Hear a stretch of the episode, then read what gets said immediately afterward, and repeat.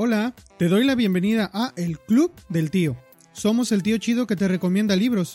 Si te gustan los libros y la literatura, estás en el lugar correcto. Si no te gustan, déjanos convencerte con reseñas, opiniones y recomendaciones. Yo soy Isaac Bradbury y en este capítulo me acompaña Cintia Alcalá, presentadora del podcast Desordenada. Juntos conversaremos sobre Modern Love, una compilación de historias reales de amor moderno, historias que asombran e instruyen, provocan risas, pesares y lágrimas.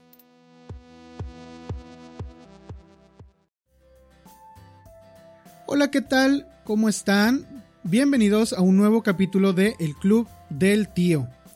Y pues aquí está su tío Isaac, una vez más con una persona invitada.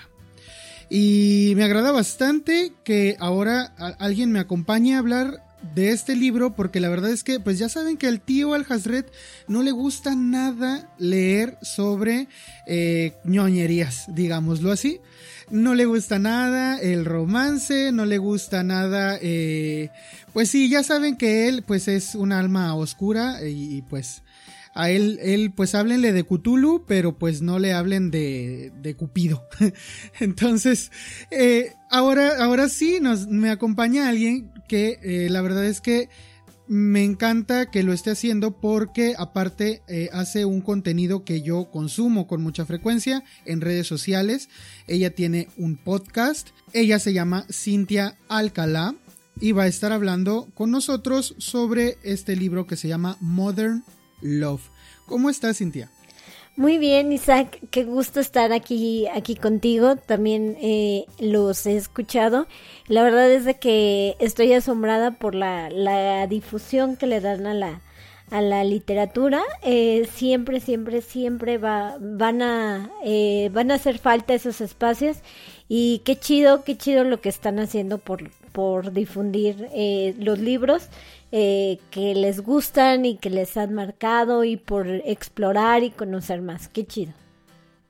Oh, pues muchas gracias. La verdad es que, pues yo soy fan de tu podcast Desordenada, síganla por ahí en las redes sociales. Y de rato, este, nos platicas más al respecto.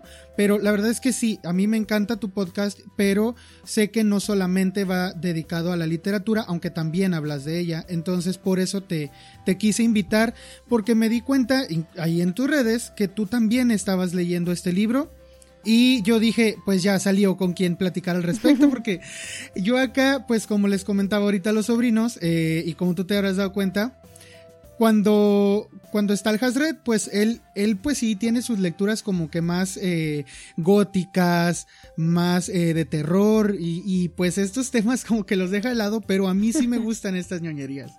Entonces, pues, pues por lo mismo, ¿verdad? Un, y abriendo este espacio para, para hablar sobre literatura y, hablar de, cosas que para mí pues, pues me gustan. Por eso quise, quise compartir este espacio ahora contigo. Y pues vamos de lleno al libro, ¿no? El, libro para los sobrinos, para los sobrinos que nos están escuchando, el libro se llama Modern Love y por ahí en las redes, digo en el grupo eh, de Facebook, también ya les había comentado, el mes pasado hice mi reseña.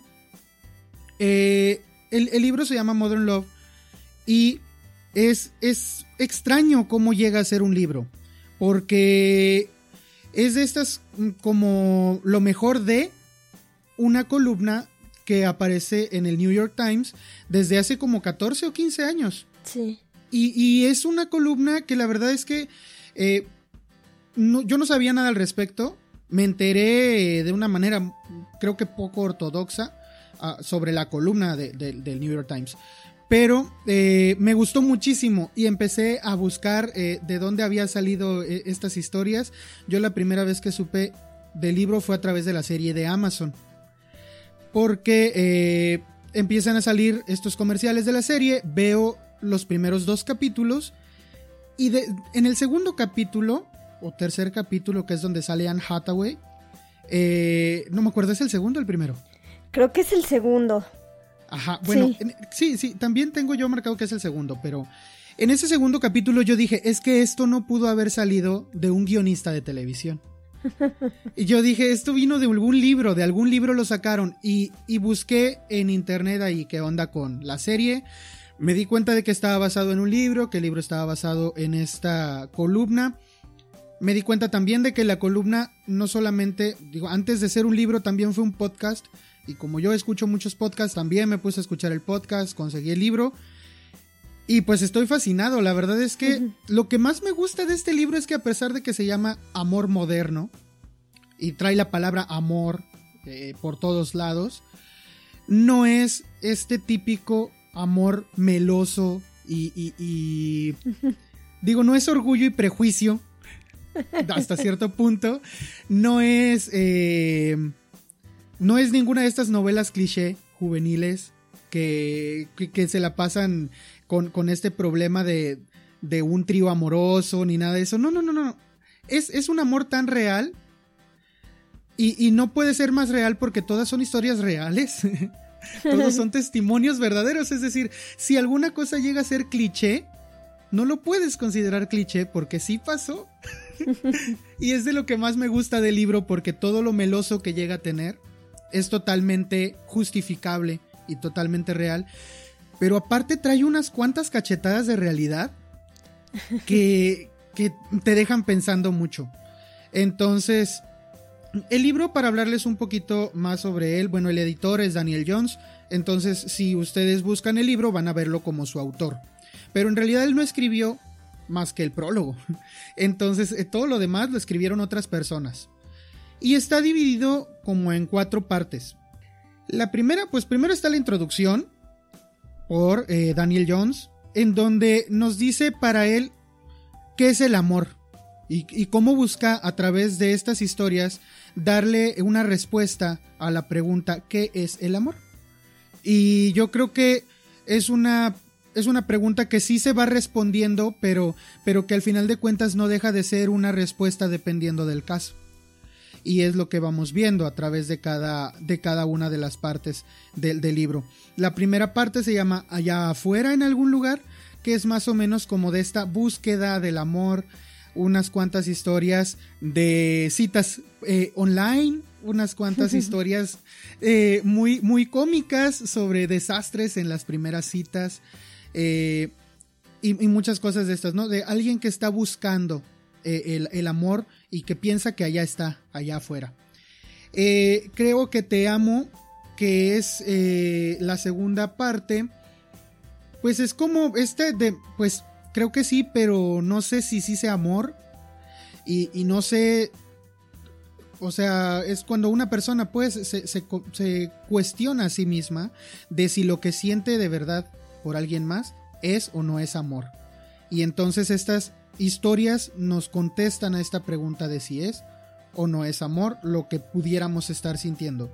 Y luego está aferrarse en las curvas, que es donde empiezan como a darnos estas cachetadas de realidad de que el amor no siempre es miel sobre hojuelas y que no siempre es vivieron felices y comieron perdices. Y, que, hay cosas más allá después de eh, ese vivieron juntos para siempre. A veces ni siquiera se cumple el juntos para siempre. Y, por eso me, es, creo que de la parte que más me gustó del libro. Y luego está otro que se llama Cosas de Familia. Y en Cosas de Familia, pues vamos a hablar de eso, ¿no? De eh, muchas situaciones familiares muy extrañas y de cómo aún allí, en esas situaciones tan, tan extrañas, porque eh, una de las más extrañas es de una persona que tuvo muchísimos hijos porque era donador de esperma. Entonces, eh, ¿cómo, ¿cómo, rayos fue que o sea, ¿cómo rayos vives, no? La paternidad desde ese punto de vista y si puede o no surgir el amor allí. Entonces, es muy extraño toda la sección de cosas de familia. Y pues bueno, eso es en resumen como que lo, los rasgos grandes del libro. Pero acá eh, Cintia y yo pues tenemos nuestras favoritas, nuestras historias favoritas de todo el libro. Así que eh, pues son de las que les vamos a hablar porque son pues no sé, no sé, ¿no las contaste cuántas historias son? Ay, no, no las conté. Aquí, aquí también las tengo. Pero en la serie solo son ocho, pero en la, en el libro son. No, pues son como diez historias por cada. Por cada parte. Por cada tema. Entonces son como, pues yo digo que son más de 30, sí son. Sí. Eh, y, y, pues la serie solamente recoge ocho de esas historias. Y nosotros agarramos algunas que sí están en la serie, otras que no. Y pues aparte les va a quedar, además de que les hablemos sobre las historias que les hablemos, pues les va a quedar un buen tramo por leer por si, les, por si quieren leer este libro. Eh, y pues no sé, si, ¿qué te parece si empiezas tú contándonos sobre la primera historia que te gustó? Sí, fíjate que la primera que, que me gustó mucho, Isaac, eh, quizá eh, a veces sientes empatía con la, con la música, ¿no? Si en, si en un libro, por ejemplo, eh, te mencionan a lo mejor una canción que, que, a ti te gusta o que has escuchado a lo largo del, del tiempo, eh, como que te llama más la atención, ¿no? Entonces, la verdad a mí este libro me, me, me sorprendió mucho. Yo debo de confesar que fue un experimento porque lo leí, lo leí en digital. Es uno de los primeros libros que leí de manera digital. Y Uy, ¿en serio? Sí, y este lo leí completamente eh, digital, nunca no no he comprado el, el, libro, ya yo creo que después lo haré. Y también este fue un experimento desde el hecho de que pues también primero vi la primero vi la serie, la verdad es que la serie fue la que me la, la que me, me enganchó y pues te digo, entonces, eh, pues hablando un poquito de música, siento que me, me, encanta esa combinación entre música y literatura. Y pues la primera, la primera columna que, que a mí me encantó de, de, este, eh, de este libro es esta columna que nos habla sobre eh, los Beatles o sobre el amor precisamente, pues no solamente la familia, sino también a, a, esta a esta gran a esta gran banda no eh, pues resulta de que sí a veces a veces tu vida gira en torno a una a un grupo musical Uh, y, y, y, todo y, y, todo cobra sentido a partir de eso, ¿no? Incluso te vuelves coleccionista, por ejemplo, como en el caso de la de la protagonista de, de esta columna, te vuelves este coleccionista y, y este tanto de discos, playeras, todo, ¿no? Todos los artículos y pues eh, después la vida pues, le da como un pues digamos que un un golpe y, y, pues fallece su fallece este su, su hija. Entonces es creo que es muy fuerte porque por ejemplo la hija era era fan según relatan ahí eh, la hija era fan de los Beatles y toda la familia por consiguiente. Entonces eh, eh, su pareja era fan de los Beatles. Entonces pues todo gira en torno a ella y al momento de, de, que su hija fallece, pues ya no quiere saber mucho de esta de esta música, incluso relata en, eh, en esta en esta columna y en este libro, pues cómo es que va al súper y ya no, pues se suelta en llanto al escuchar, eh, si mal no recuerdo era Hey de los Beatles. Creo que sí. Creo que era esa, que esa sí. canción. Y, y, que, y que en ese momento, o sea, la empieza a escuchar y no solo se suelta a llorar, sino que se suelta a correr porque no quiere, no quiere escuchar la canción. Claro. Y se sale del supermercado y deja todas sus cosas ahí. Claro, entonces debe de ser algo muy muy fuerte y es otro tipo de amor creo que poco explorado, ¿no? Creo que el hecho de, del amor a los, a los hijos creo que es, es un es un amor este poco poco explorado. Y me encanta que este libro aborde este distintos así tipos de amor. Y pues más en este caso de esta columna que lo que lo combinen con, con música no se me hace se me hace increíble.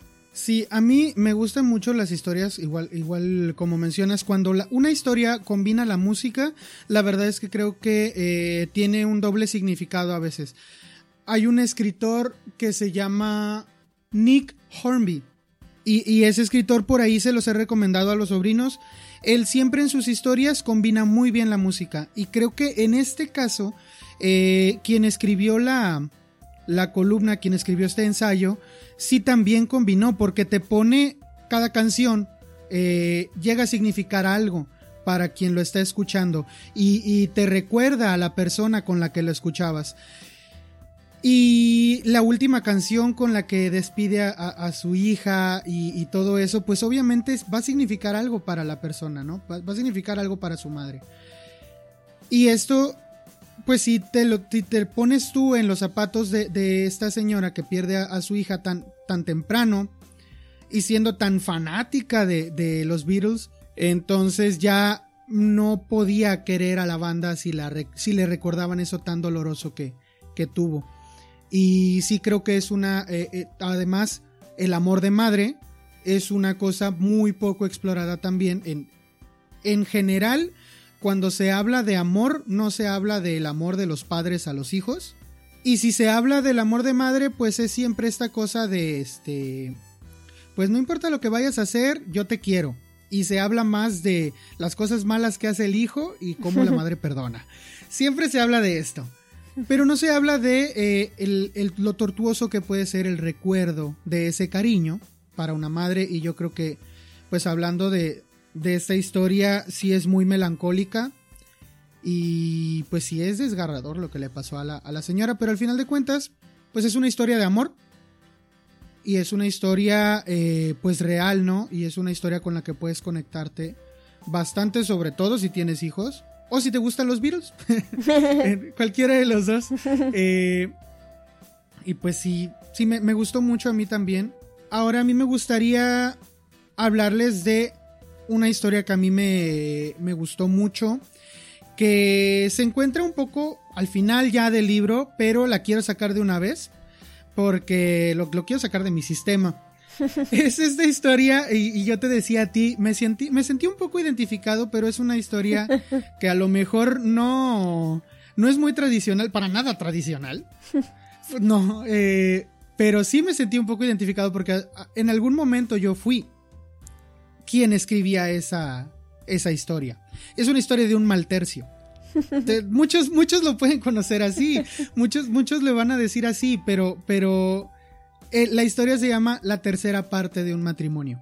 Pero la escribe un chico que siempre ha batallado, hasta el momento en que se escribió, pues batalló mucho para, para concertar citas, para mantener eh, relaciones formales, pues sí, para conseguir pareja, digámoslo. Pero va y se muda con, con una amiga en la universidad y su amiga durante la universidad en pareja con un chico y él se lleva muy bien con el novio de su amiga. Y dice que de repente la relación eh, eh, entre los tres, aunque no es un trío amoroso, porque en ningún lado hay. Eh, no es una relación de tres, porque no lo es. Es decir, no es como esto que, que ahora se llama el poliamor. Sino que, sí, no, sino que son amigos y resulta que él es amigo de una pareja. Pero hasta cierto punto él eh, empieza como a, llenar huecos a veces. Es decir, si ella, a ella no le gustan los deportes, entonces él va con el amigo a, practicar deportes. Al, al, novio no le gusta ir de compras, pero a él sí, y él va con la novia de compras. Y las cosas como que se complementaban muy bien entre los tres, hasta que llega este momento en el que pues ellos pues se casaron y eh, se iban a ir a vivir a otro lugar. Y él, acostumbrado a no tener citas, porque ya se había dado por vencido, eh, pues no sabe qué va a pasar. Y todo se le viene encima. Y él está consciente, porque él está consciente de que de que no es una pareja en realidad, de, que ahí no hay esto, pues no son un trío. No es lo que en algunos libros se conoce como un ménage de trois, algo así se pronuncia, en francés no es muy bueno, pero esta relación entre tres personas que conscientemente comparten eh, cualquier ámbito que una pareja tradicional compartiría en el matrimonio. No es eso. Es decir, ellos solamente lo ven como un amigo y él también los ve como amigos, pero estos amigos pues eh, llegaron a, tapar hasta cierto punto su necesidad de salir y tener citas, de conocer a otras personas y para alguien que es introvertido y para alguien que, que además de eso pues tiene ciertos detalles ahí psicológicos, eh, pues eso fue su escape perfecto y de pronto se le van. Para mí pues esto es como una resignificación de lo que pueden llegar a ser los amigos en la vida de alguien. Es decir, eh, los amigos sí, sí que pueden ayudarnos a, superar ciertas etapas de la vida. Y, pueden ayudarnos a superar ciertos traumas incluso o, a mantenerlos a raya. A mantener a raya ciertas... Sí, porque a veces uno puede decir, no, es que hay, hay cosas que, que solamente se pueden, que solamente están para la pareja, ¿no? Sí es cierto, pero eh, los amigos ayudan mucho en ciertas circunstancias cuando no hay esa, esa, cuando no está esa pareja. Incluso en, en digo, y yo lo he visto, a veces para parejas que, que, se separan, pues los amigos son ese refugio. Pero aquí lo curioso, pues es que, pues la pareja ya estaba casada y, todo. pero yo, pero yo siento que es una como eh, demostración de lo importante que es la amistad y brindarla sobre todo porque ellos jamás, y desde su perspectiva él nunca lo, lo demuestra o no lo escribe así, ellos jamás le hicieron el feo o le dijeron, oye, pues es que estás haciendo mal tercio. Nunca le dijeron, oye, es que pues ya estamos casados, o sea, ya no vamos a vivir aquí. Eh, siguieron viviendo un tiempo juntos, eh, los tres. Eh, porque compartían apartamento por, porque pues eran estudiantes y todo lo más curioso que es a donde digo yo, bueno, no llegué a tanto, eh, es a esta necesidad de, pues ya no tener vida social fuera de, fuera de ellos. Y creo que ahí también es, nos habla la historia de eh, cómo puede uno mal encaminar eh, sus afectos o sus... Sí, pues sí, el afecto que uno le puede tener a alguien puede ser tal que a veces ya no se sienta ya no se, ya no se sienta centrado o ya no se sienta ah, en control si no está con alguien más. Y yo creo que esto fue lo que le pasó al protagonista de la historia cuando se le vino todo encima. Y creo que es importante saber de estas experiencias porque puede pasarnos, puede ser que eh, eh, con una pareja ya no nos, ya, el mundo se nos derrumbe cuando, cuando una pareja nos deja. Y aunque sí que es difícil, uno tiene que seguir adelante. Y este, esta desintoxicación que él tuvo al final de ellos, porque hasta él mismo lo dice, bueno, ya empecé a salir con personas, dice, pero me merezco una recompensa. y, es lo más chistoso de la historia porque él dice, bueno, los estoy dejando de, de a poco y los voy a ir a visitar, ahorita que ya tuve varias citas, voy a ir a visitarlos y ah, cuando la historia comienza, él los está esperando en casa y les preparó, les preparó la comida, ¿no? Entonces creo que me parece curioso, digo, no llegué a tanto. sí, sí, de una vez me, me parece curioso, pero porque en alguna ocasión sí me tocó. Eh, de repente, pues todos tus amigos se casan y, tú no, tú todavía no te casas y no sabes cómo, cómo llevar la situación, ¿no? Porque a veces, eh, y digo, a mí afortunadamente me llevo muy bien con mis amigos y con las parejas de mis amigos, pero a veces es difícil eh, y ya no sabes qué tan, qué tan bien te vas a poder llevar con, tus amigos ahora, de qué van a depender las, las salidas, ¿no? Los encuentros acá, la, que la carnita asada, que no, es que no puedo, que porque ella no quiere venir o que... Siempre, siempre pasa esto. Pasa, y, y me pasó en especial con un amigo, que este, que era siempre, hey, este, pues que las películas, que las salidas y todo. Y este, y pues éramos tres. Entonces, por eso, por eso me sentía un poco identificado. No llegué a tanto, gente, o sea, tampoco. Pero sí me, sí me, me agradó esa, esa historia, pues, porque sí habla de este, eh, no solo del amor que se puede tener hacia alguien en interés, eh, vaya, en, un interés romántico, sino, eh, pues, un, un, cariño, pues, en una amistad que, se, que puede tener un gran significado para alguien que tiene estas dificultades afectivas y, o esta necesidad afectiva también. Y como ellos también fueron muy amorosos con él y eh, pues lo, le suplieron pues su necesidad eh, afectiva eh, mientras él, él podía seguir adelante, ¿no? Entonces por eso a mí me gustó mucho, mucho, mucho esta historia. Sí, creo que es interesante, como, como bien lo mencionas, el enfoque que le dan a la amistad, ¿no? Es como una amistad moderna.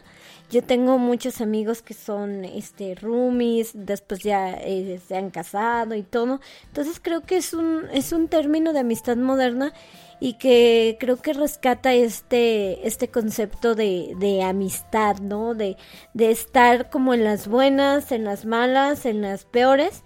Y y pues también de encontrar tu propio camino, ¿no? También de encontrar tu propia voz, tu propio camino, eh, tu propio ritmo, ¿no? Que a lo mejor a veces eh, es complicado, ¿no? no, no es sencillo el hecho de, de encontrar a alguien, eh, a alguien con quien compartir este tu vida, ¿no? Sí, no, nada, nada fácil. dichosos aquellos quienes ya lo pudieron encontrar. Pero sí, y, y sobre todo, eh, resignifica esto de eh, pues todo a tu tiempo, ¿no? A tu paso, no importa, aunque nosotros ya hayamos llegado a esta etapa de la vida, pues no importa que tú todavía no, o sea, no hay prisa. Entonces, es lo que son de esas cosas que más me agradaron de la historia. Fíjate que la otra que me, que me gustó mucho fue la de la del portero.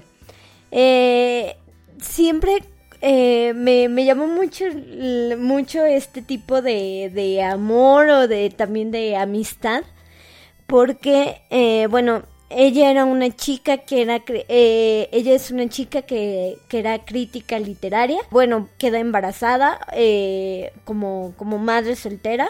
El, el portero se, el portero de, de, su edificio en donde, en donde vivía en, Nueva York. Eh, me encantó el personaje de, del portero porque se vuelve como una pieza fundamental. Pues creo que le, le ayuda como como también a encontrar este su camino, se convierte en una figura de, de amabilidad, ¿no? Este, mientras a lo mejor tenía cosas complicadas, eh, el, el señor, este, el portero, siempre estaba para ella, a lo mejor este, recordándole cosas con comida caliente o, o incluso nada más con una sonrisa, ¿no?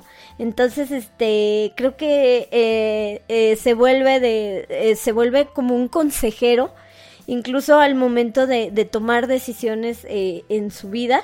Entonces creo que la, figura del, del portero es, es, se me hace increíble este, este personaje. Y pues sí, se me hace muy real, ¿no? A veces, eh, ¿quién no ha sentido a lo mejor amor por una persona que estás teniendo a lo mejor un mal día o un mal momento y a lo mejor te sonríe, te ayuda o no sé, eh, distintas cosas, ¿no? Entonces, eh, creo que esta figura del, del, portero es paternalista, es amoroso, es incluso un nuevo sentido o un sentido moderno de caballerosidad, ¿no? A mí me transmitió muchísima compasión. Y de hecho en la serie, porque tiene su capítulo en la serie, me gustó mucho la, la elección de la persona que lo personifica porque sí, sí se nota pues en la mirada ese eh, cariño que pues no es, de nuevo, eh, no es este interés romántico por la persona, sino este, esta eh, pues bondad hacia alguien, esta mirada de bondad, de preocupación genuina por el bienestar de alguien, pues sin obtener nada a cambio. Y, y llega a ser este consejero que pues influye bastante en las decisiones de, de la chica cuando ella toma una mala decisión se lo dice. Sí. Y ella no le cree, ella no le cree y, tiene que pasar las consecuencias de esa mala decisión y a partir de allí dice, bueno, no vuelvo a tomar una decisión de este tipo sin que tú lo apruebes. Entonces sí, sí, también me, me gusta esta parte de aceptar pues la bondad de las personas, aceptarla hacia nosotros. Porque a veces pudiera parecernos que el que alguien nos dé un consejo y aceptarlo nos hace ver como personas que no son suficientes o que son insuficientes para sí mismo, o personas que no tenemos completo control sobre nuestras acciones, o, o, que no somos totalmente independientes. Y esta chica que vivía sola, pues seguramente se sentía, ¿no? Independiente, lo era. Claro. Eh, económicamente lo era, este, pues tenía la edad suficiente para, para vivir aparte y todo, pero aún así, aunque seamos autosuficientes, nunca nos cae mal un consejo. Y, creo que también es algo que yo rescato de esta historia. Porque por más independientes que seamos, siempre, siempre es bueno escuchar a quien nos da un consejo eh, desinteresado. Porque ¿qué ganaba el portero con, con estar ahí este, insistiéndole, no? Pues no ganaba nada. Y pues ya después de tantos años la amistad que tenían, pues sí, este, tenía toda la, franqueza, ¿no? Del mundo. Pero sí creo yo que eh, a veces, incluso con personas que conocemos desde hace mucho, se nos hace difícil aceptarles estos consejos. Y pues bueno, a la chica le tocó, pues, quizá una mala decisión, eh, le trajo después otro, otro ritmo de vida, le, tuvo que implicar otros cambios en, toda su, pues sí, en, toda su vida, no, no, puedo decirlo de otra forma, porque pues, y aquí sí, eh, lo voy a decir, pues sí, resultó con un, con un embarazo, y el padre de la, de la criatura pues no se hizo cargo. Entonces, pues ahora sí dijo ella, bueno, ahora sí, le voy a hacer caso. y, ya. Eh, fíjate que ahí, y a lo mejor eh, nos adelantamos un poquito de la serie, me gusta que en la serie sí le dan un final a, estas decisiones. Es decir, llega el momento en el que el portero acepta la decisión de, la chica y le dice, sí, este está bien, este es el adecuado.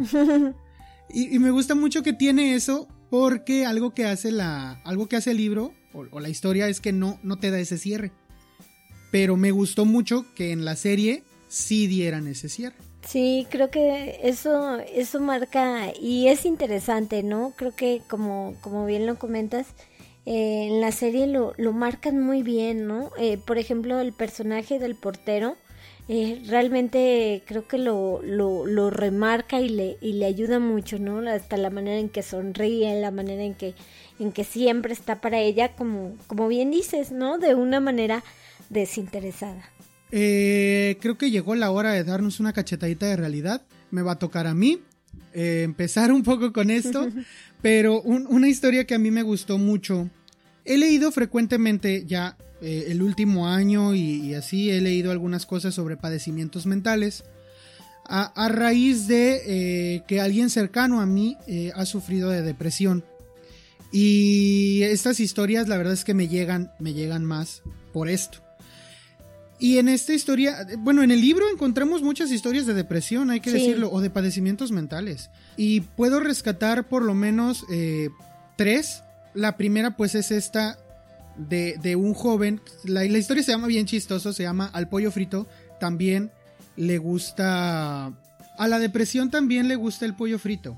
Y es este chico que, que rompe, tiene una ruptura amorosa y entonces se viene abajo totalmente y, pasa unos meses horribles de depresión, pero pues de repente se junta con otro amigo que también está pasando por depresión.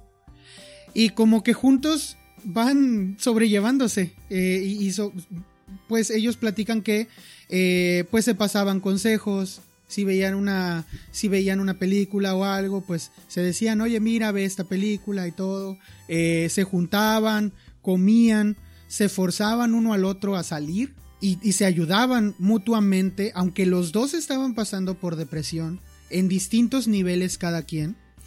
Los dos se ayudaban y eran conscientes de que al ayudar al otro se estaban ayudando a sí mismos. Me gusta esto porque es importante, y yo lo mencionaba en un capítulo que tenemos sobre depresión, es importante ayudar a las personas que están pasando por estas situaciones.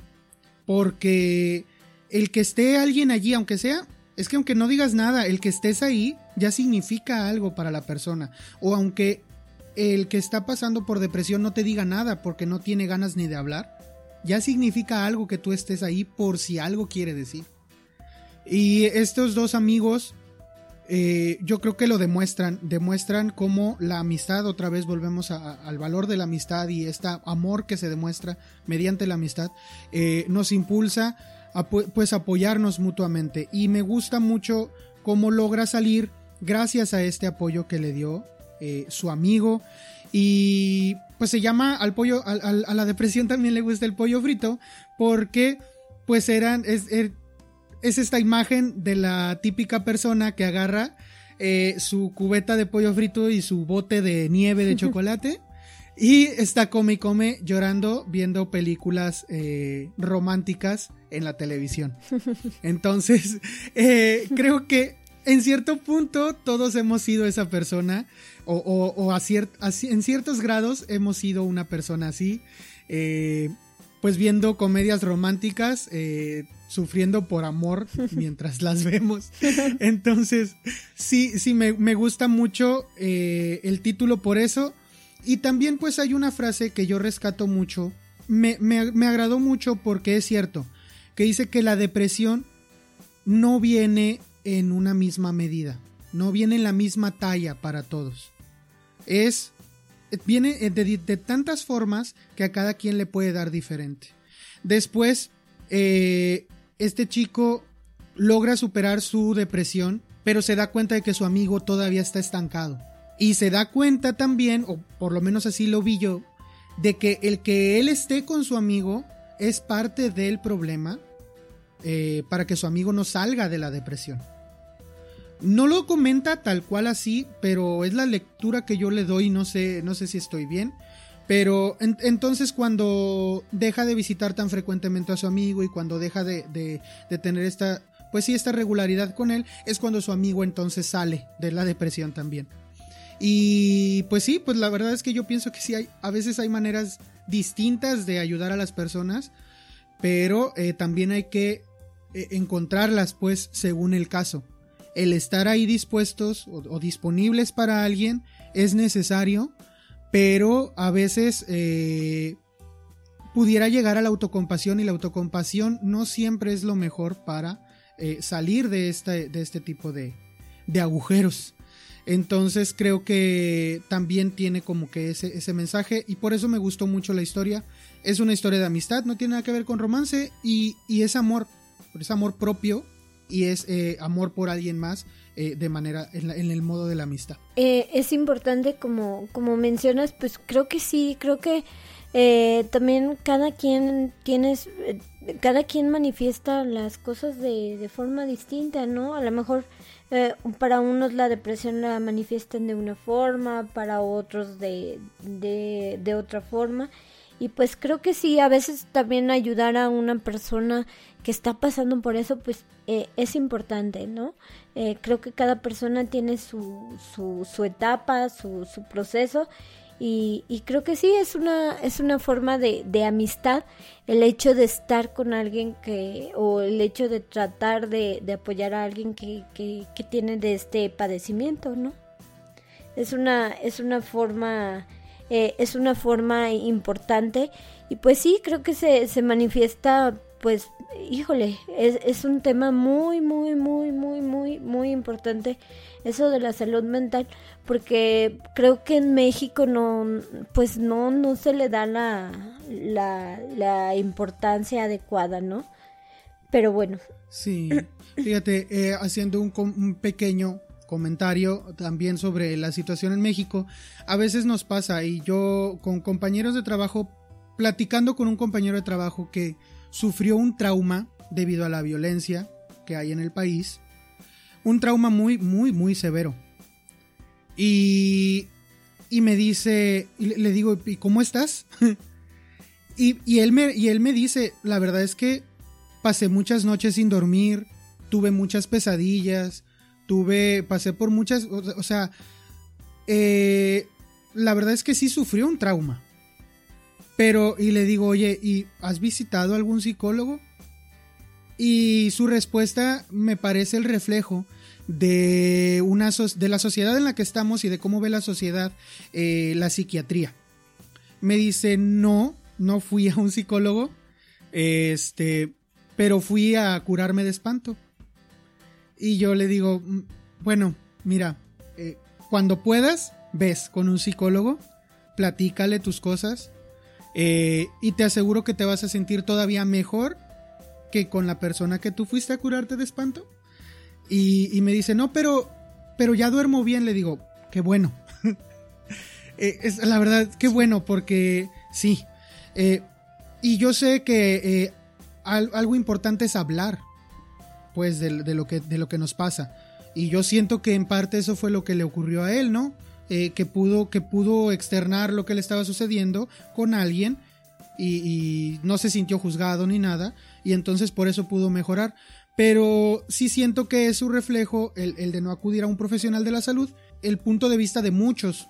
Entonces sí, a todos los que nos están escuchando, otra vez les recomiendo que pues la, la medicina es la misma como vas al doctor por un resfriado, vas al doctor porque tienes muchos sentimientos y no sabes cómo manejarlos.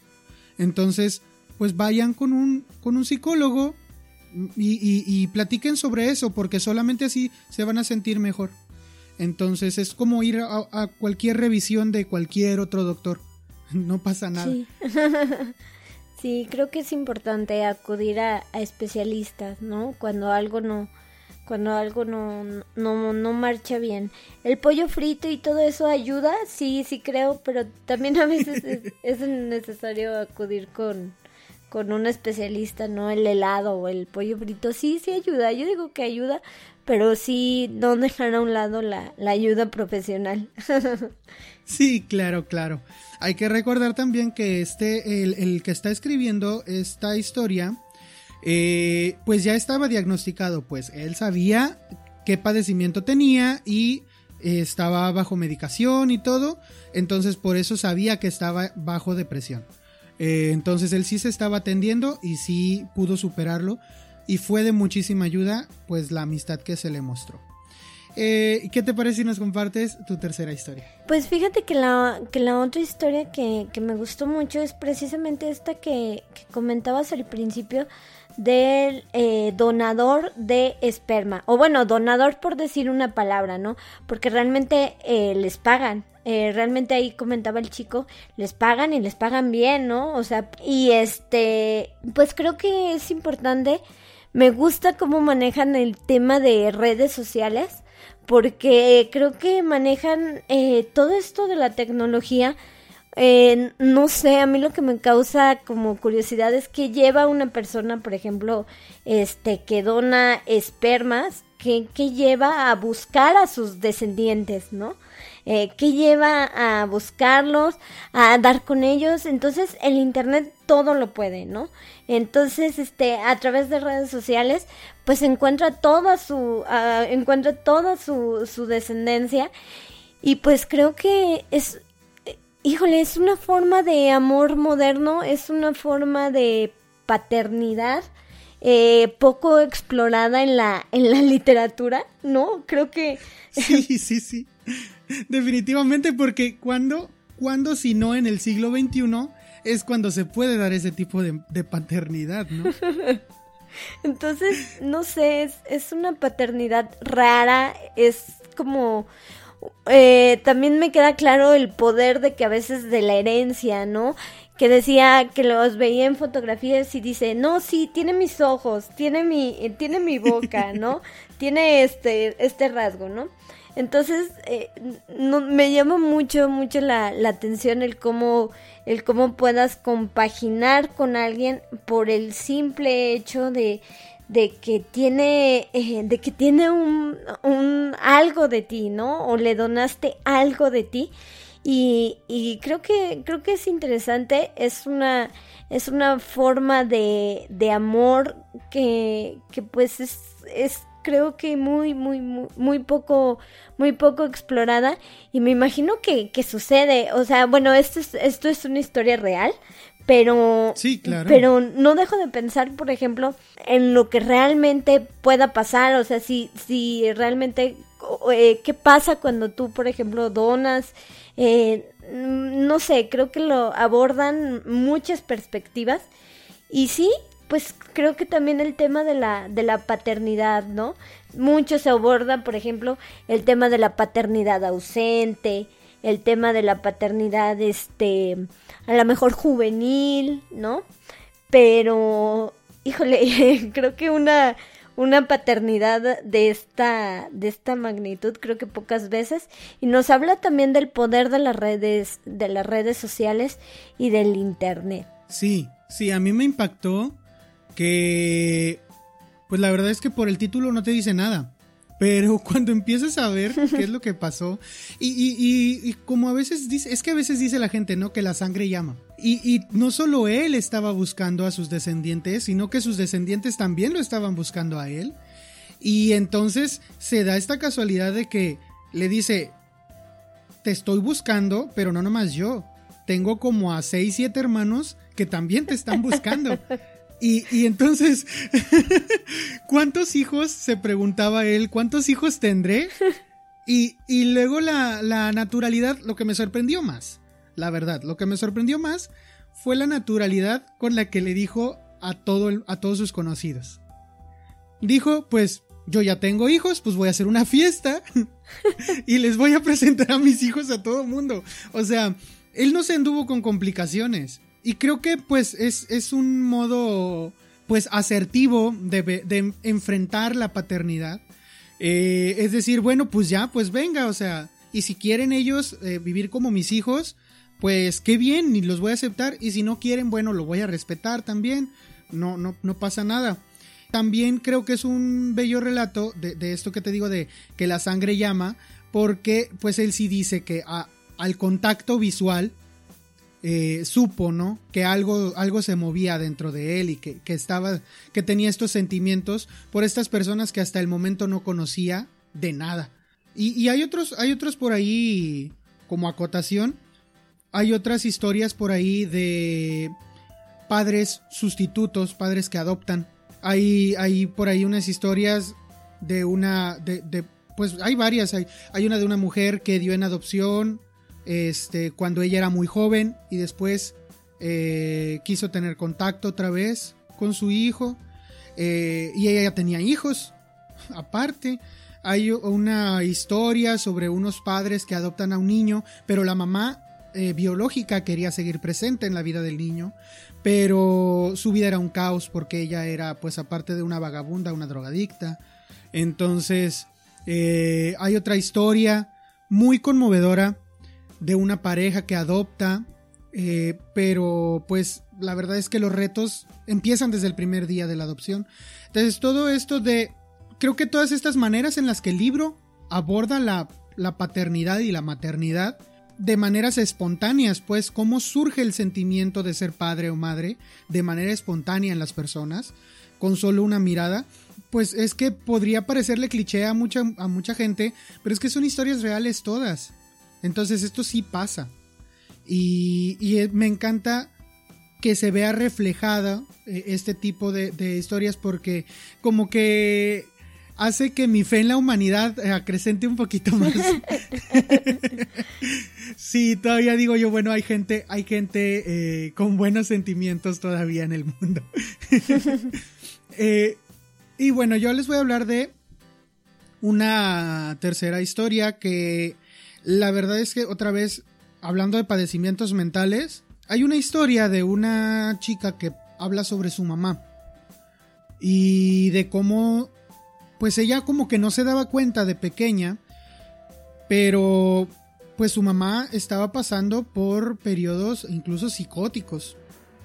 Entonces, pues su mamá sí estaba muy, muy ida y de pronto en su cumpleaños, el día del cumpleaños de ella, pues se suicida. Y entonces ella empieza a ver todas las cosas que había. Es, es, vaya, cuando ya ocurrió el suicidio, es cuando ella empieza a atar hilos y a ver las maneras en las que se comportaba su madre y cómo, pues sí, se notaba que había algo allí y ella no se había dado cuenta hasta ese momento. Entonces, eh, ella crece con un miedo, porque esto ocurrió cuando ella era todavía una adolescente, crece con un miedo a, todo esto, ¿no? Y crece con una especial aprehensión hacia la fecha en la que murió su madre y a ser madre también ella. Entonces, después ella tiene que afrontar, pues, que ella va a ser madre porque está embarazada y que para acabarla de amolar, porque pues estos recuerdos siempre son dolorosos, eh, su madre se suicidó en su cumpleaños, porque esto pues, es lo primero que dice. Y aparte su hijo o hija, no recuerdo si era niño o niña el bebé, eh, iban a ser el, en el mismo cumpleaños. Y entonces el temor a que las cosas se repitieran, a que ella fuera a repetir los pasos de su madre y todo esto, ese temor eh, resurge y pues todo le daba vueltas en la cabeza, ¿no? Pero fuera de, fuera de, todo este drama de, la madre que termina este, quitándose la vida, lo que más rescato de esta historia es lo que ella comenta de que, cuáles son las cosas que nos hacen seguir a flote. Y eso es lo que ella decía que su mamá se estaba perdiendo. Y déjame ver si tengo por aquí la frase bien, este... Mira, yo sí tengo el libro físico, pero yo no sé, no, no sé si alcanzas a ver, pero tengo un montón de notitas aquí. Mira. Sí. Por ahí se han de ver. Este, de cada historia por lo menos anoté una o subrayé una frase. Aquí dice lo siguiente de, de, cómo vivía su mamá y de cómo cree que, que debió haber vivido para que no llegara a ese punto. Y es lo que a mí más me llama la atención. Dice, mediante su insistencia de hacer las cosas, de vivir una vida ordenada, mi madre se perdió los aspectos que sustentan la vida familiar y la vida en general. Reírse de tonterías, acurrucarse en la cama con sus seres queridos, compartir buena comida, el deleite táctil de niños riéndose mientras trepan por tu cuerpo. Sin ello, la vida familiar es una interminable serie de tareas insignificantes. Mesas y narices que limpiar, platos y cuerpos que lavar, blancos y colores que doblar, y una y otra vez en una devastadora sucesión. Entonces, creo que todos pudiéramos a veces llegar al punto en el que nos enfrascamos en estas cosas, que nos dan un orden, nos dan una eh, cierta sensación de estabilidad alrededor de nosotros, es decir, levantarte, tender tu cama en la mañana, eh, bañarte, ir al trabajo, regresar, preparar tu comida, pero no debería de bastar con eso. Y si nos sustentamos en esa rutina, nuestra vida va a empezar a perder eh, significado. Entonces hay que disfrutar de esas otras cosas, estas otras nimiedades o tonterías que nos hacen reír, que nos hacen disfrutar. Y, creo que eso es lo que más me gustó de, esta, de esta historia, el rescatar este aspecto, ¿no? De disfrutar con los seres queridos, de, de aprovecharlos al máximo para no caer en la, en la monotonía de la vida, que puede hacerlo, y que al final esa monotonía pues nos va a terminar matando lentamente o pues de tajo. Quién sabe, ¿verdad? Claro. Entonces esa historia por eso, por eso me gustó mucho y, eh, y pues sí, eh, es como que están muy trágicas estas últimas dos historias, pero eh, pues sí me gustaron mucho por estos aspectos que puedo rescatar de ellas. Sí, creo que es una historia bastante, bastante linda. bueno, en el sentido de que te, te deja reflexionando, ¿no? Te, te deja reflexionando sobre, cómo precisamente estás aprovechando a las personas que tienes a, a un lado, ¿no? O a las personas que, que, que, tienes. Y pues sí, creo que, creo que es complicado, eh, es complicado el tema, por ejemplo, del suicidio. Y por ejemplo, a mí también me pasa mucho que a veces sientes presión por no cometer los errores, no solamente de los, de lo, de por ejemplo, una mamá o un papá, ¿no? Eh, me imagino que esta presión es muchísimo mayor, ¿no? El hecho de no querer tú cometer los errores de ellos. Pero, por ejemplo, existe también la presión, por ejemplo, de no cometer los errores de tus amigos. ¿no? De tus amigas. Entonces, este, que sabes que, por ejemplo, que a lo mejor una amiga la regó en una cosa y, eh, y este y tú no quieres cometer ese error. Entonces ahora en una relación como mamá e hija creo que se vuelve un poco más complicado este hecho de, de, no querer eh, repetir esos errores. Pero creo que también eh, cada persona tiene su personalidad cada persona tiene sus circunstancias y no nos debemos como de, de predisponer a un quizá a, un, a, una, a una idea. Y alrededor del libro se ve, nadie sabe la manera en la que va a poder ejercer su paternidad. Entonces no debería de, creer que va a repetir forzosamente lo que, va, lo, que hicieron con él, que él cree que está mal. Pues simplemente hay que, hay que verlo así, ¿no? Pues no lo voy a hacer y ya.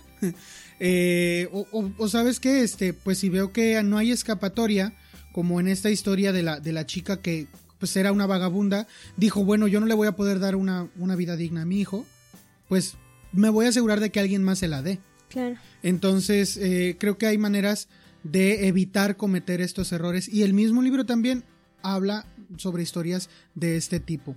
Y te falta una historia a ti. Claro.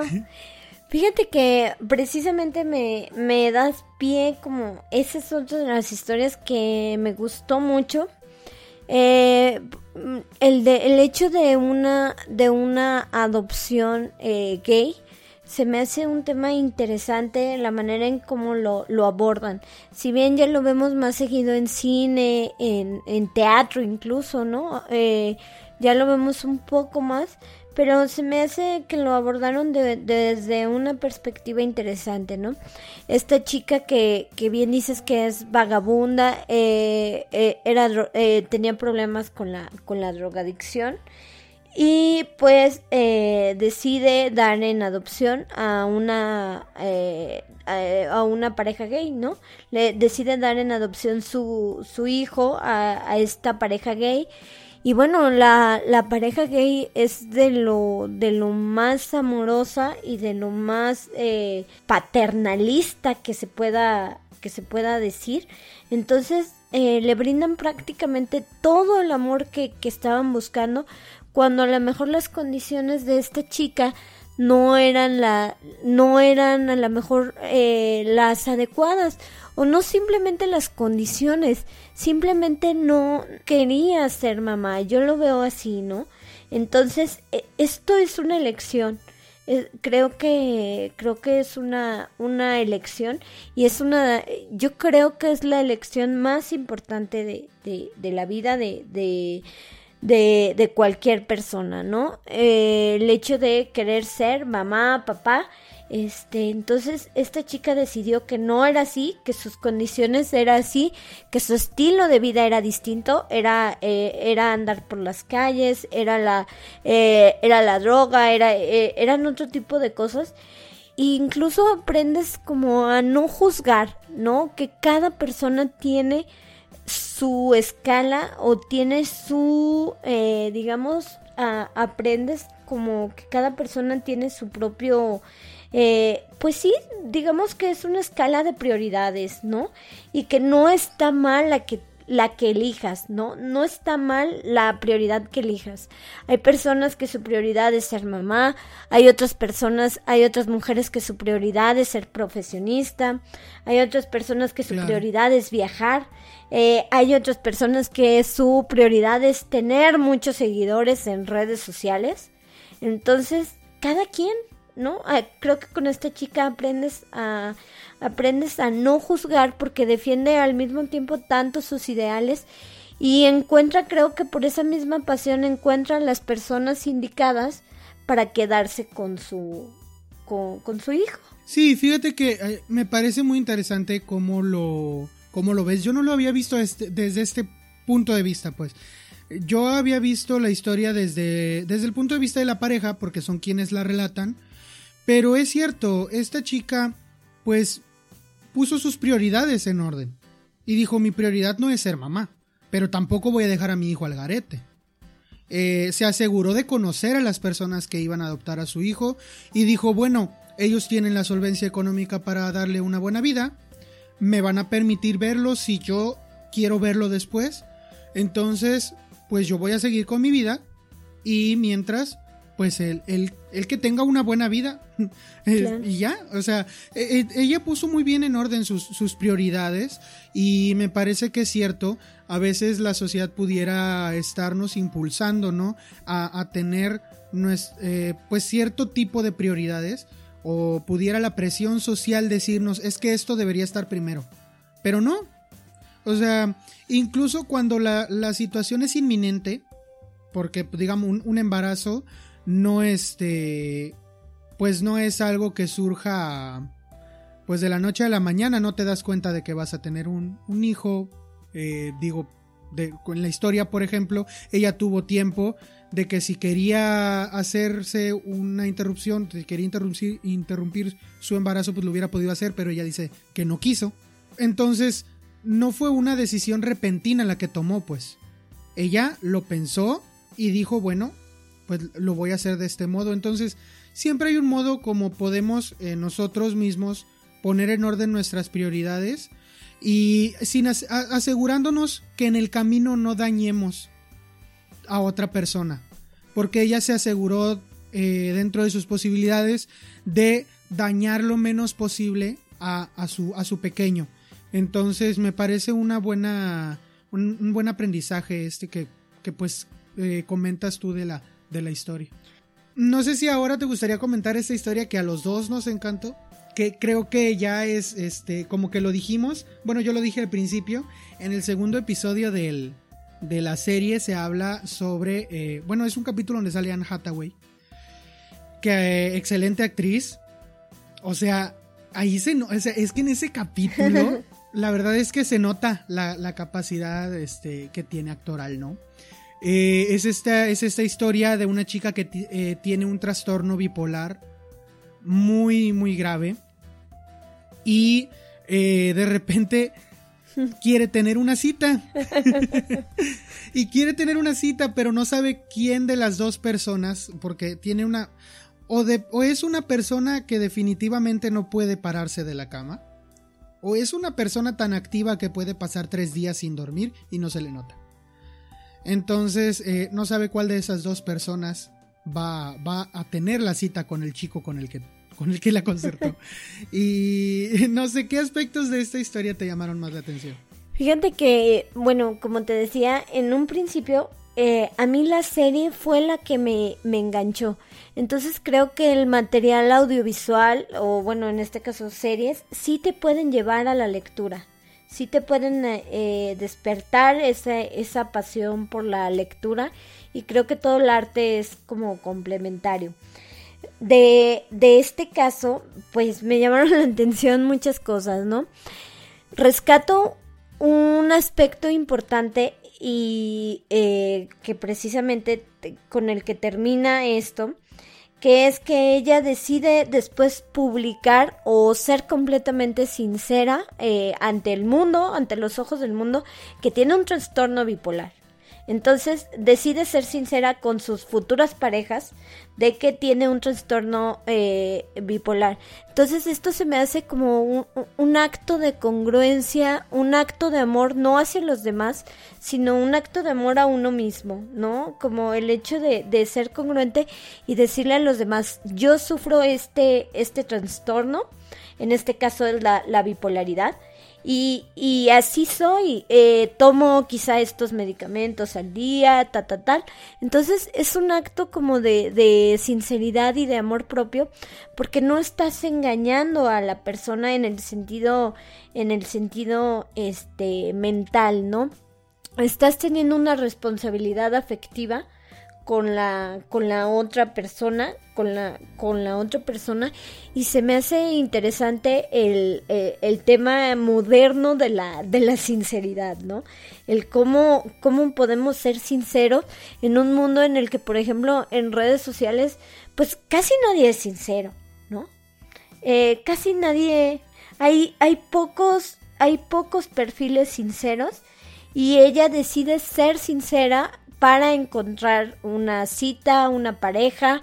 Eh, entonces creo que nos habla de, de, sinceridad, nos habla también, eh, bueno, rescato también el hecho de que, mm, pues a veces eh, creo que lo importante es el trabajar en uno mismo, el salir adelante, no importa lo, lo que sea, el chiste es como trabajarlo, si a lo mejor ella tenía esto, pues eso no lo hacía ni eh, no hacía ni más ni menos profesionista no ella por ejemplo era abogada. Entonces de este de niña por ejemplo o de adolescente si mal no recuerdo decía que por ejemplo cumplía todas sus labores en, en los días eh, así que estaba bien para poder eh, para poder faltar sí para poder faltar días entre semanas a veces Y de, de hecho platicaba que mm, ya ahí sí ya no recuerdo si es un comentario que hace en, en la serie o en el libro, pero eh, decía que a veces eh, para eh, suplir todas las faltas que tenía, hacía trabajos sumamente por encima de, de, todos sus compañeros para poder este, suplir esto y sacaba puros dieces. Y como, como abogada, igual. Tenía que ser una, las veces que iba, tenía que ser la mejor empleada y de hecho le están ofreciendo ahí un ascenso y todo. Eh, pero pues había cosas que no podía hacer y de repente eh, faltaba dos, tres días. Y me gusta que aquí, por ejemplo, en la serie, en la vida real, este acto de sinceridad lo hace pues publicando su publicando su historia en el, en el periódico, en un periódico tan eh, este distribuido, ¿no? Que como es el New York Times. eh, en una columna, pues ya con esta fama.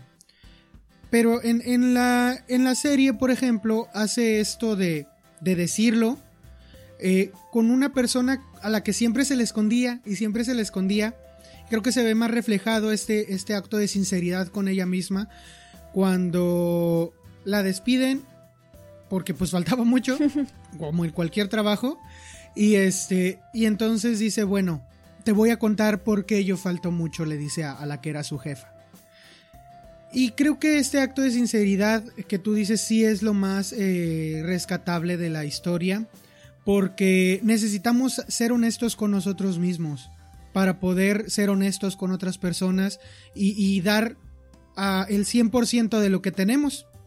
Porque eh, siempre vamos a estar, pues como tú dices, a veces en redes sociales nos gusta dar una buena impresión, pero pues a veces eh, no, no somos esa persona que mostramos en redes sociales. Quizá no somos esa persona que está siempre feliz. Quizá no somos esa persona que tiene tanto dinero quizá no somos esa persona que es muy amable, eh, pero yo creo que sí hay que ser honestos con nosotros mismos para, para que entonces los demás no se lleven una decepción. Porque lo que pasó con el chico eh, con el que ella quería tener una cita es que ella nunca le explicó. Y como no le explicó, eh, ahí sí él podía, él podía, él puede tomar una decisión, ¿no? Él puede decir, pues ya no le insisto o, o le voy a insistir. Pero la decisión depende de qué tan informado estés. Claro. Entonces, o, obviamente, eh, pues tiene repercusiones, ¿no? En su vida, en su vida sentimental y creo que sí, eh, en la vida, en la vida de todos tiene repercusiones el no ser sinceros con uno mismo. Entonces, creo que sí vale la pena, pues, eh, este mensaje, ¿no? De ser, ser honestos y reconocernos eh, para que los demás puedan, pues, tener una, una verdadera relación con nosotros ya sea amistosa, solo, solo afectiva o amorosa, ¿verdad? Pero, pero para que el mundo nos, nos asimile de la manera en la que, en la que debería de ser. Sí, creo, creo que sí es importante, eh, pues eh, esta historia la verdad me, me gustó mucho en, en, las dos. Fíjate que la manera escrita y en la manera eh, visual, creo que creo que cada una tiene su cada una tiene como su magia, pero sí eh, creo que creo que me ayudó un poco, eh, quizá no en redes sociales, pero sí quizá con uno mismo, ¿no? Al momento de, de decir, eh, siento esto, tengo esto, entonces el ser siempre sincero con uno mismo, ¿no? Ya si cada, cada persona elige potencializar, por ejemplo, sus redes sociales de una o de otra forma, pues adelante, ¿no? Pero más bien sí creo que es algo, es una cuestión como, como interna y creo que precisamente cuando eres sincera contigo misma pueden llegar personas interesantes a tu vida o atraes cuestiones importantes a tu vida, por ejemplo, no solo en amor, sino también aspectos laborales, a lo mejor familiares, ¿no? Cuando, cuando, eh, cuando te atreves a decir eh, o a decirle a alguien lo que realmente te, te molesta, ¿no? O lo que realmente, en este caso, en el caso de, de esta chica, pues realmente lo que tiene, ¿no? Realmente eh, es una enfermedad. Eh, y es una enfermedad poco, poco conocida. Y creo que muy, mmm, pues, ¿cómo te diré? creo que creo que es hasta una enfermedad un poco pues prejuiciosa, ¿no? Eh, de repente yo he escuchado comentarios que nos dicen que las mujeres somos bipolares, ¿no? Como, como por naturaleza, ¿no? No creo que sea una cuestión de, de, de género y, y, creo que es más allá, ¿no? Creo que es más allá y creo que es una cuestión de, de sinceridad. Y digo, ahorita se da mucho que muchas personas dicen, eh, y lo dicen, pero al aire así como, como si fuera... Ok, yo, yo, concuerdo en que debe de ser normal hablar de estos padecimientos mentales, pero no por ser normal quiere decir que lo vas a tomar a la ligera. Eh, entonces, hay quien dice, ay, es que yo soy depresivo, cuando en realidad lo único que es es berrinchudo. Entonces, pues eso no es ser depresivo, eso es solamente que no tienes las cosas que quieres porque pues no trabajas por ellas. Y, pues si eso te hace sentir mal, pues por algo. Eh, y me ha tocado ver en, redes sociales, por ejemplo, gente que, es así porque pues no se le cumplen sus caprichos. Eh, pero eso no es ser depresivo. Eh, ahora, tampoco es ser bipolar el cambiar de opinión. Claro. Porque incluso uno, uno puede ahorita tener una opinión, después tener más información y una semana, un día después, cambiar de opinión. Y eso no es ser bipolar, es estar informado. La verdad es que la esas, esas frases o, ese tipo de expresiones, como la que comentas de, ay, es que eres bien bipolar, o es que ustedes las mujeres son bien bipolares, o la típica que siempre les dicen, ay, es que seguro estás en tus días. Eso e, estigmatiza, eh, al, de cierto modo hasta ah, quiere ridiculizar el padecimiento mental como lo que es y por eso la gente después no quiere decir que lo tiene. Entonces creo que sí deberíamos de evitar tener ese tipo de, expresiones porque las cosas sí son serias pues. E, e, entonces hay que tomar las cosas, las expresiones cuando, cuando se habla con la seriedad de vida. Y, pues sí, la verdad es que creo que es, es, algo, es algo muy rescatable de, del libro en general el hablar las cosas como son, el ser sinceros con uno mismo y con los demás, para entonces eh, tener eh, verdadero significado en, nuestras relaciones interpersonales en general, eh, de todo tipo de relaciones laborales, amistosas, este, amorosas, de familia, todas esas relaciones solamente van a ser significativas pues si somos sinceros con nosotros y con los demás. Y pues miren, eh, sobrinos, este libro no solo tiene estas historias, nos faltan como treinta y pico historias por hablar, se nos, se nos va, se nos puede ir todo el día hablando de ellas, pero son muy significativas, son muy, muy significativas. Si yo pudiera hacer una mención, una mención honorífica que quiero hacer es esta historia de una mujer para que la lean. Es una historia de una mujer que le hace un perfil en una red social de citas a su esposo. Porque ella tiene cáncer y se va a morir. Y pues léanla. Búsquenla y léanla. Eh, no sé si tú quieras hacer una mención honorífica. Sí, fíjate que también, eh, bueno, me, llamó mucho la, atención. Mm, ay, es que no sé, son, son muchas. Pero sí, creo que también me quedo con creo que también le, daría, coincido contigo, la, la mención honorífica a, a, esa, a esa columna. Es, es un escrito, ese perfil es un escrito muy, muy, muy, muy, muy bello. Y, y, creo que es un acto de amor. Creo que me quedo con ella. Creo que sí, también le daría la, la mención honorífica. Sí, sí, sí, sí. léanla, léanla de verdad. De verdad, léanlo. Eh, es hermoso pues para despedirnos, porque pues se nos va a acabar el tiempo, no me gustaría eh, que, nos, que, nos despidiéramos sin que nos hables un poco más de ti, eh, de tu proyecto, qué tal, qué tal contigo, cómo te encontramos en redes. Claro que sí, eh, Isaac, muchas gracias por la, por la invitación. Y bueno, me encuentran en redes sociales como Desordenada MX y pues es un proyecto meramente educativo y surgió precisamente a partir de la pandemia para mis alumnos. Soy maestra de, eh, de literatura y de comunicación. Entonces, eh, pues surgió para ellos eh, con todo esto de la, de las clases eh, virtuales y la virtualidad. Entonces, pues aprendí, me animé, me aprendí a quitarme un poco eh, el miedo, a aprovechar mi tiempo y este, quitarme un poco el miedo al que dirán y aprovechar mi tiempo, este, de una manera, pues, eh, más sana, diría yo, o no sé, o más productiva, quizás, no sé si sea sano o no, pero sí es más productivo. este, hasta cierto punto creo que es muy sano hablar solo ante un micrófono. Y creo que lo aprendí precisamente de un, de un capítulo de Desordenada. Eh, este capítulo en donde pues hablas sobre cómo reconciliarnos con nuestra propia voz y tienes una invitada con muchísima experiencia en locución y creo que es de los capítulos que más me han gustado. Y sí, sí, o sea, la verdad es que y siento que este proceso de hacer el podcast y todo eso a mí me ha ayudado a reconciliarme un poco con mi voz porque desde lo más sencillo, nunca me ha gustado cómo hablo. Pero de verdad en este capítulo sí encontré bastantes eh, recomendaciones muy, muy apropiadas para mi caso espero que alguien, eh, bueno, espero que sirva por, para empezar como incentivo porque sí, sí le sirvió a alguien.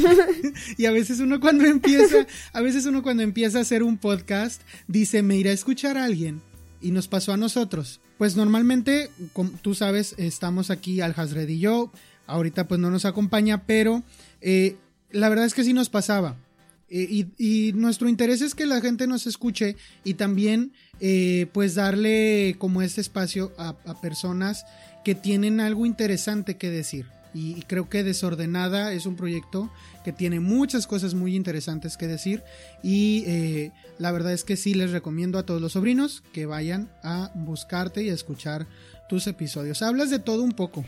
Hablas de literatura.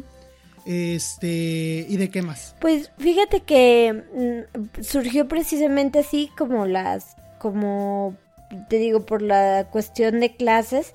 Me baso a veces un poco en el temario, los, o los aspectos que no puedo tocar en el temario este los toco de manera informal o con invitados entonces este pues sí eh, hablo un poco eh, está enfocado pues precisamente pues a cualquier arte, ¿no?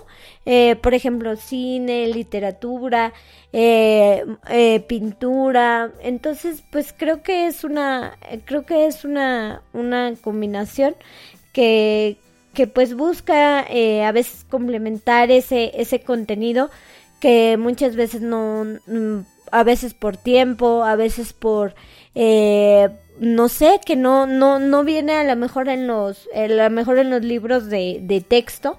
Entonces, este, pues es un contenido pues de la vida real, ¿no? Que también, pues, mi intención un poco era como, como que conocieran perfiles, porque también ellos están en la, en la etapa en la que, en la que tienen que elegir una carrera, tienen que elegir una carrera profesional. Entonces, este, pues creo que es, eh, yo me acuerdo de esa etapa y fue bastante complicada. es bien complicado que a los, antes de los 20 años tienes que decidir a qué te vas a dedicar el resto de tu vida. La verdad es muy complicada. Entonces, qué bueno que tienen una, una persona que se interese tanto por darles eh, esta guía, ¿no? Y creo que sí, la, la verdad es que viéndolo desde ese punto de vista, yo no sabía, este, cómo había surgido en sí tu, proyecto, pero sí creo que eh, tiene mucho potencial pues para, para que alguien vea lo, lo multifacético que puede ser. Entonces sí, sí, creo que lo estás haciendo muy, muy bien. Muchas gracias, Isaac. Y pues también mm, creo que gracias por, por hacer alianzas. Yo también y por confiar en, en otras personas que, que hacen también este, este podcast. Y pues creo que solo así, haciendo alianzas, por ejemplo, eh, yo les he puesto algunos de sus episodios eh, a mis alumnos de literatura. Porque sí, porque a veces no, no alcanzo a abordar así como los, eh, los temas y todo esto. Entonces, este, a veces les digo, ay, escuchen este episodio, ¿no? O a veces este por aparte me, me piden recomendaciones y ya pues les digo no miren eh, por ejemplo es esto no entonces creo que está está muy cool eso de, de, hacer alianzas con otras personas porque pues lejos de, de todo creo que te ayudan a complementar a lo mejor lo que tú no lo que tú no a veces no puedes, ¿no? Como tu esfuerzo humano no, no puedes, ¿no? A lo mejor, este, pues los que nos dedicamos a hacer podcast, tú lo sabrás, Abraham, que es una labor titánica, ¿no? Es, es aprenderle a perder la, el miedo precisamente a esto, un micrófono, ¿no? Y, y también es aprender, pues, es muchas cosas, ¿no? Son muchas cuestiones técnicas de relaciones públicas entonces, este, pues está muy chido que, que se hagan alianzas. Entonces, entre podcasts, entre cineastas, entre, eh, no sé, entre youtubers, entre lo que sea, ¿no? Pero está muy, muy chido que, que, que se hagan alianzas y qué chido que, que se animen y que estén hablando de libros, ¿no? Porque sí, sí creo que muchas personas a veces necesitamos una buena recomendación para dar con nuestro libro indicado. A veces no es que no te guste leer, a veces creo que es que no has encontrado el libro indicado, ¿no? A nosotros nos, nos, nos gusta mucho eh, porque mira, nosotros, bueno, tenemos un grupo que se llama Amantes de la Lectura. Eh, igual está en, como grupo y como página en Facebook. Pero ahí nos damos cuenta de que siempre eh, hay muchas personas que llegan y se meten a un grupo de lectura en donde tú supones que ya llegan leyendo y lo primero que hacen esas personas es me recomiendan un libro. Y es bien eh, importante que con, una persona que se acerca y te dice, oye, ¿me recomiendas un libro? Eh, híjole, es un compromiso porque no sabes si le vas a, si le vas a atinar, pero a la vez, a la vez es un privilegio, porque entonces si tu recomendación funciona, eh, creo que le vas a abrir eh, un camino infinito a esa persona. Entonces, pues aquí estamos echándonos ese volado. a ver qué, a ver si, si, si a las personas que nos escuchen, eh, pues, pues resulta que les funciona o, si resulta que no les funciona. Pero, pero por si sí o por si no, pues aquí estamos. Y eh, creo que también tú desde el punto de vista de la, de la literatura lo abordas. Pues, el primer capítulo la verdad me pareció súper interesante cómo, cómo hablas de, de, Harry Potter, ¿no? Desde este otro punto de vista. Que la verdad a mí nunca se me habría ocurrido verlo así. Pero, eh, pues te digo, o sea, eh, es contenido que a mí me llamó mucho la atención. Y este, y qué bueno, muchas gracias de nuevo por haber aceptado eh, tener esta plática y ojalá que sea la primera de muchas otras. Claro que sí, Isaac. Claro que sí. Te digo, qué chido estar colaborando y pues qué gusto conocerte, aunque sea por este medio. no, igualmente, igualmente. La verdad es que eh, fue todo un gusto. Eh, pues creo que ya nos, nos despedimos, queridos sobrinos. Pues ya saben dónde, dónde seguir a a la tía desordenada, que ahorita le voy a decir así. Eh, ya saben dónde seguirla, desordenada MX en Facebook, búsquenla en Spotify, en, pues ya saben en dónde nos escuchen a nosotros, pueden escuchar desordenada. Y pues nada, yo me despido de ustedes eh, deseándoles muy buenas lecturas. Esperamos que hayas disfrutado de este capítulo. Te recomiendo suscribirte para escuchar todos nuestros episodios futuros. Danos tu opinión por medio de nuestras redes sociales. En todos lados nos encuentras como el Club del Tío. Si nos quieres apoyar, la mejor manera de hacerlo hasta el momento es darle like, suscribirte, dejarnos un comentario y compartir. Yo soy el tío Isaac y nos escuchamos en el próximo episodio del Club del Tío.